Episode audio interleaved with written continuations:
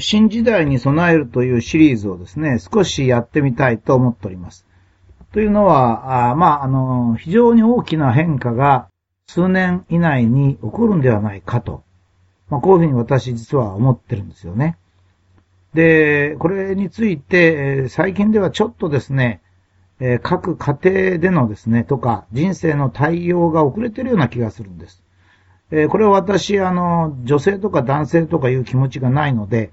えー、カットにならないで聞いていただきたいんですが、最近は夫婦揃って子育てというのが正しいということになってます。しかしですね、子供が18まで育ったらですね、それでもう終わっていいということではないわけですね。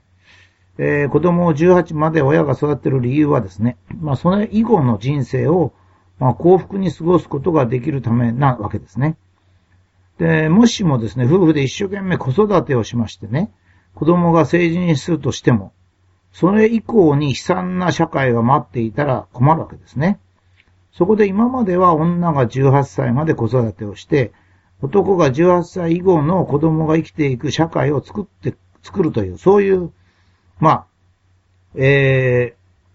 ー、分担がありました。この分担がいいとか悪いとか言ってんじゃそういう分担がありました。だから子供にとってみればですね、まあお母さんに一生懸命18まで育ててもらい、まあ自分が就職した後、18以降はですね、お父さんが準備した社会に入っていったと。まあ、簡単にはそういうことだったんですね。ところが、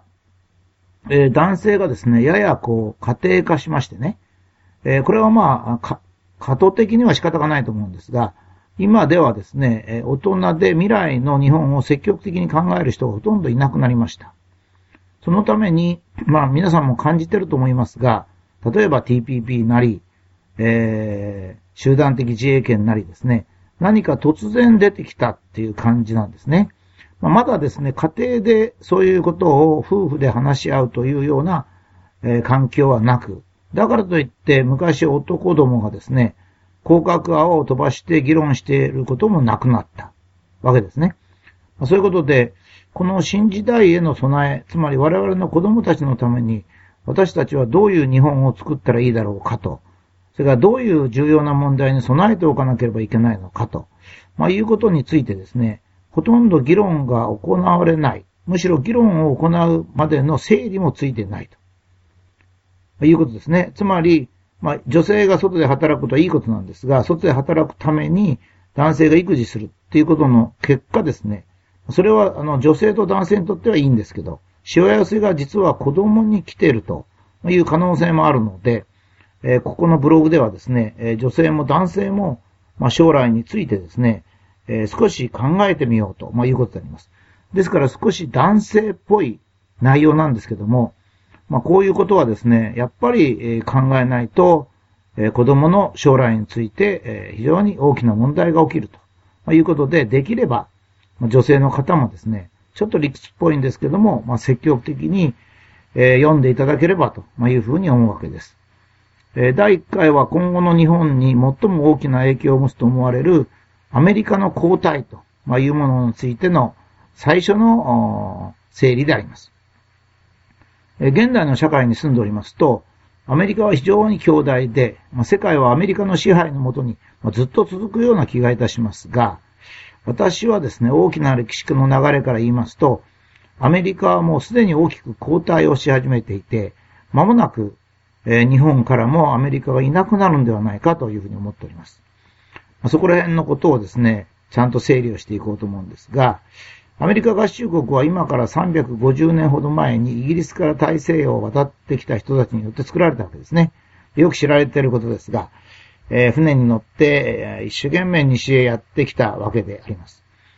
で、最初はですね、ニューヨークとかワシントン、ボストンというあたりにですね、えー、住んで、まあ、集落を作っていたわけですが、その後、だんだん人口が増え、インディアンを圧迫しながら西へ西へと進み出します。このアメリカと西というのは非常に関係が深くてですね、まあ、このブログにも一回整理したことありますが、まあ、ここでは日本の将来とということで整理をしてるんですが、西、つまりウエスタンですね、フロンティアであります。えー、アメリカが膨張するときになぜか西へ西へと進みました。不思議なことにアメリカ人はカナダの方ですね、これ北ですけど、それからメキシコとか南アメリカ、随分広大な土地が開けてるにもかかわらず、南にも行かないんですね。なぜか西ばっか行くんですよね。なぜアメリカ人が西に行くのかということについての私の解釈はですね、イギリスっていうのはアメリカから見て東なんですが、東から西へ逃れてきた力が働いてですね、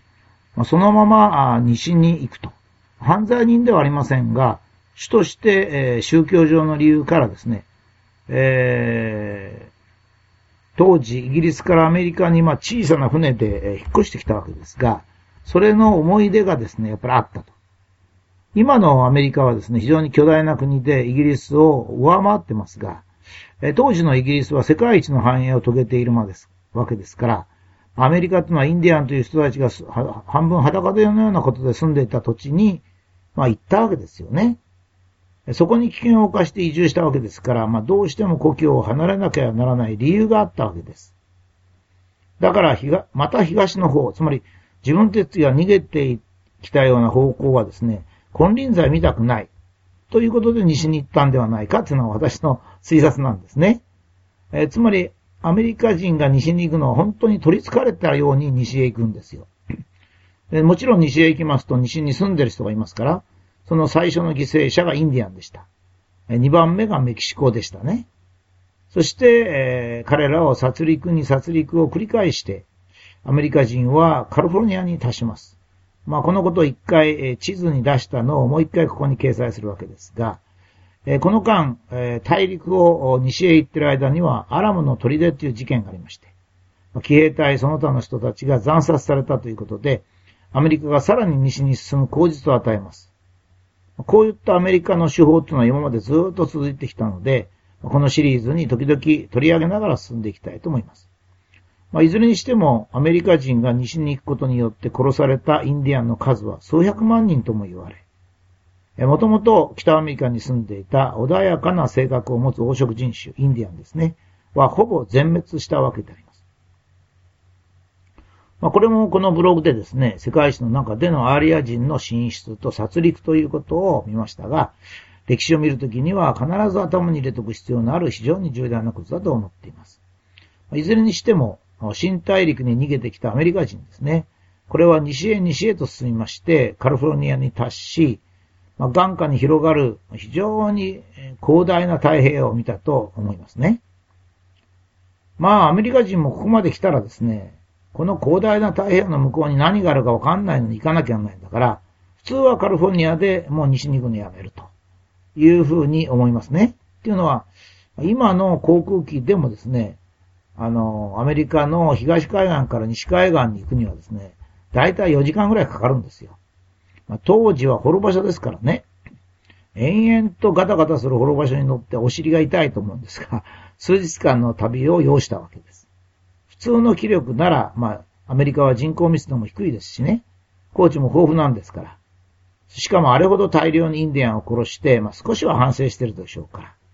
まあ、これ以上他の人たちに迷惑をかけないで、まあ、自分たちはこの広い大地で生活していこうとこう思うはずなんですが、実はアメリカ人はそう思わなかったんですね。やっぱり何か心理的に非常に追われるところがあったんでしょうね。それで、また西に進んでいくということが始まります。ほんと変ですよね。まあ、いずれにしても、えー、西へ進んでいきます。それで、え西に行かなければいけない。えー、西に行くのは神の命令だという強い衝動が、まあ、あったわけでありまして、それに駆られてアメリカ人は間もなく広い太平洋に船を出していくわけですね。えー、本当にこう大陸の人口密度も低いのに、なんでね、せめて陸地を南に行ってメキシコに行ってですね、えー、南アメリカに行けばいいのに、えー、なぜか西に行くんですね。これがまあ大体今から150年ほど前のことであります。えー、これから世界っていうのはかなりの人が、ま、アメリカ人のためにかき回され、戦争し、苦しみの中で人生を送ることになります。アメリカ人があのカリフォルニアをですね、出て太平洋に漕ぎ出さなければ、もちろん日本もアメリカと戦争することはありません。えー、多くの人が平和な生活を送ったと思うんですよね。しかし今アメリカをこのような捉え方で考える人はほとんどいません。つまりアメリカがですね、この広い太平洋を渡って日本まで来て、日本と戦争しなきゃならなかったのはなぜなのか、ということを不思議に思う人はいません。もし、もし日本が逆にですね、太平洋を渡ってカリフォルニアに軍隊を送るってことになるととんでもないと思う人多いでしょうね。我々はいつも現状を固定して考えますが、まあ歴史的にものを考えると非常に不思議なことではあります。そういう意味で、まあ、時に歴史を振り返ることは私たちの日常での狭い視野を一気に広がってくれることがあります。なんでアメリカ人がこんなとこにいるの？と、まあ、日本に駐留したり、沖縄、沖縄も日本ですけどもちろん、沖縄に駐留しているアメリカ軍にですね、聞いてみたらどう答えるでしょうね。なんでこんな太平洋まで渡ってきたの？と。まあ、こういった疑問を持つことはですね、今後の日本のため、もしくは私たちの子供のために、どうしても考えなきゃいけないと私は思っております。えー、ちょっと非常に根元からスタートしましたので、まあ、このアメリカ人の精神、西に進むというのを聞いてですね、なんでこんなところから来るのかなと思いましたけど、私たちの子供の時代には、これが非常に大きなことになると私は思っています。